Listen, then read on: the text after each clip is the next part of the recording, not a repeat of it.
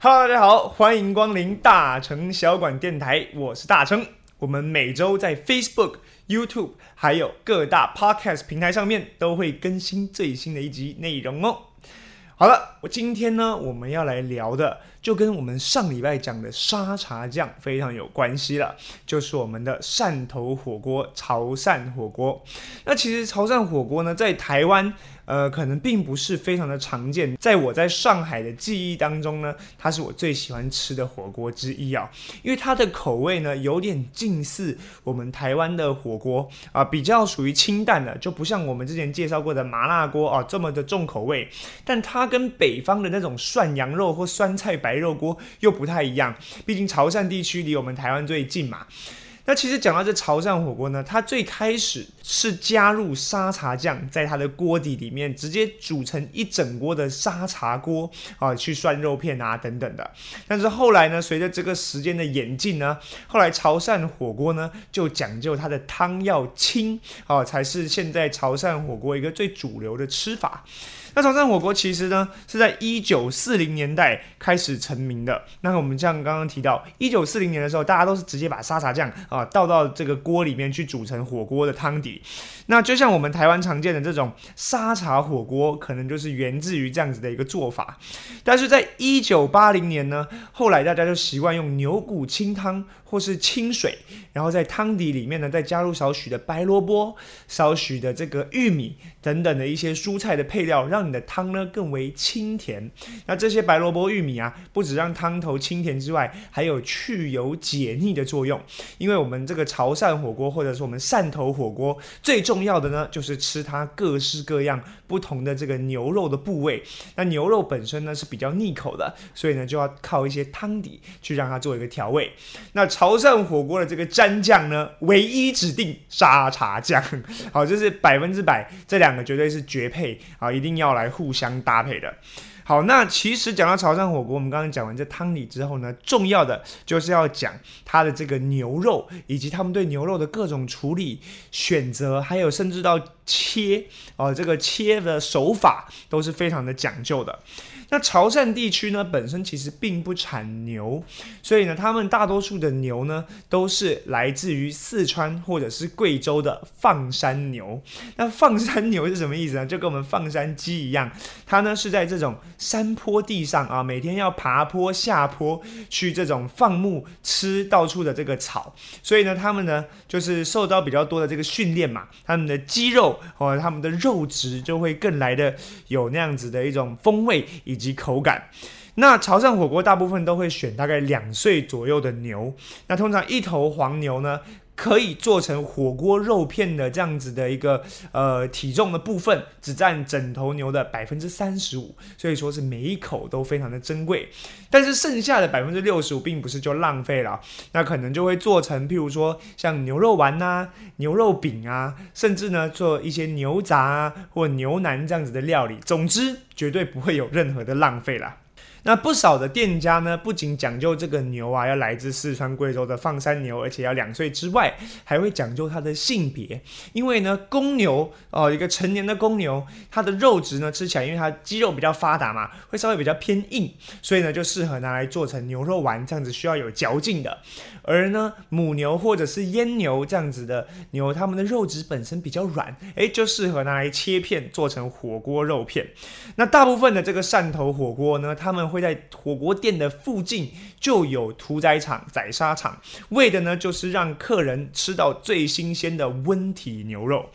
那大部分的这个潮汕火锅呢，都会强调他们这个牛肉呢是大概在上桌前两到三小时才做宰杀。最久也不会超过六个小时，所以呢，甚至到一些比较这个传统、比较道地的这种店里面，你去吃到的话，甚至还会发现啊，这个牛的神经还微微的有在跳动哦，就代表这个牛肉呢还处在它的新鲜期。那讲到这里呢，我们就来给大家科普一下一个小知识，就是牛肉分为哪几期啊？首先，一个牛呢，它宰杀之后呢，这个最新鲜的时候就叫做新鲜期，然后再放了一段时间之后呢。大概超过六个小时以后，牛肉就会进入所谓的僵直期。那这个僵直期呢，就是因为它这个肌肉呢。死了以后就没有氧气的输送，所以呢，它的这个肌肉或者肌糖就分解为乳酸，那就会让蛋白质大量的凝结，造成我们这个牛肉的质地啊变得比较紧。那在僵直期之后呢，就有我们所谓的这种后熟期或是自溶期，这个就是也是很神奇的一个阶段。就是说，我这牛肉呢度过了僵直期之后，慢慢的这个酸化的过程啊，会让蛋白质的溶解度提高，那细胞开始崩解，产生能够分解蛋白质的酶，造成我们牛肉的软化。那这个步骤呢，就有点像我们常常去吃牛排的时候听到所谓的。干式熟成啊，有这样的一个步骤，会协助我们牛肉的一个软化。那再来到是这个后熟期的这个过后呢，就进入我们的腐败期啊。腐败期我们就不提，那大概就啊不能吃了，就坏掉了。所以呢，我们潮汕火锅啊，都会选在这个牛肉的新鲜期的时候，就去把它做宰杀，然后就把它拿来吃。好，接下来我们要来讲潮汕的火锅怎么吃。那其实这个呢，我在啊，我们就是准备资料之前呢，我自己在我上海吃到这个火锅的时候，我就有一些细微的印象。好，一到店里面呢，你就会发现这个锅啊，里面就像我们刚刚提到的，会放白萝卜还有玉米。然后接下来呢，你会看到两种勺子啊，非常特别。一个呢是孔洞比较大的一个大漏勺，然后另外一个呢是孔洞比较细的一个小漏勺，两层的这个勺子。而且勺子呢在柄的部分还有挂钩，让你可以把这个勺啊挂在锅子不同的高度，就是这个挂钩嘛。挂钩有分低的挂钩、高的挂钩，所以呢可以让你把这个牛肉呢，就是放到比较锅子深入的地方，也可以把它放在锅子比较浅的地方。去控制这个牛肉的熟成度，以及在水里面煮的时间，让每一个部位都煮在最理想的熟成度的时候，就赶快被送到嘴巴里面。好的，那我们一般吃火锅吃牛肉的时候啊，都会听到什么啊沙朗牛啊、菲力牛啊、雪花牛。但是在潮汕火锅里面，他们对于各种牛肉其实有自己的叫法，所以我们就一一来介绍哈，非常的特别。首先。吊龙，这个吊龙呢是潮汕牛肉火锅里面必不可少的单品，大家一定都会点到的。那它呢其实就是牛脊背上的一长条肉，就有一点类似，靠近比较像我们那个菲力牛的那个部位。那它每一盘的脂肪啊分布的并不均匀，口感也非常的多变，所以你点一个吊龙，它有可能是稍微肥一点的，稍微瘦一点的都有可能。那总体来说呢，就是软嫩而细腻又非常多汁这样子的口感。那切成薄。薄片之后呢，只要涮八秒就可以把它拿起来吃，还是一个完美的五到七分熟啊，非常的好吃。吊龙这样的一个部位，那另外呢，还有就是博人啊，脖子的脖，仁义的仁，这个人呢，在潮汕话中是果实或是中心的意思，所以呢，博人就是牛脖子啊微微凸起的部分。那这个部分呢，其实它肥瘦均匀，而且这个纹路非常的漂亮。我们可以说是潮汕火锅里面的颜。颜值担当哦，就是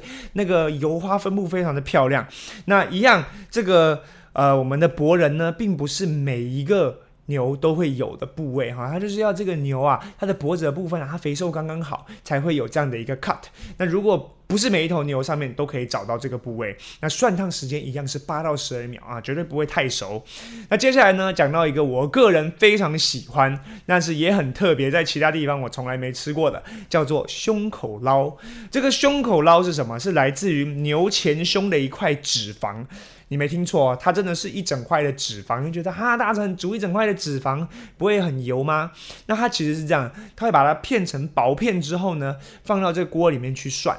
然后呢，大概要煮的时间在三分钟左右。煮起来之后呢，你完全不会吃到油腻的感觉，而是会觉得非常的爽脆，非常的脆口。但是确实，因为它是油脂嘛，所以它牛味啊，或者说那种牛腥味本身非常的厚重，所以比较怕牛腥味的人可能就不会喜欢这个部位。但是呢，我自己是去吃潮汕火锅的时候必点，而且还会多点两份哦，非常的特别的一个部位，大家有机会要吃吃看。那接下来呢，再讲到呢，就是一个五花趾。那这个五花趾呢，其实就是我们这个算是潮汕火锅里面呢最最最珍惜的一个部位。它是什么呢？它是后腿。或者是说后腿的大腿内侧有两小条细细的这个牛腿的肌腱，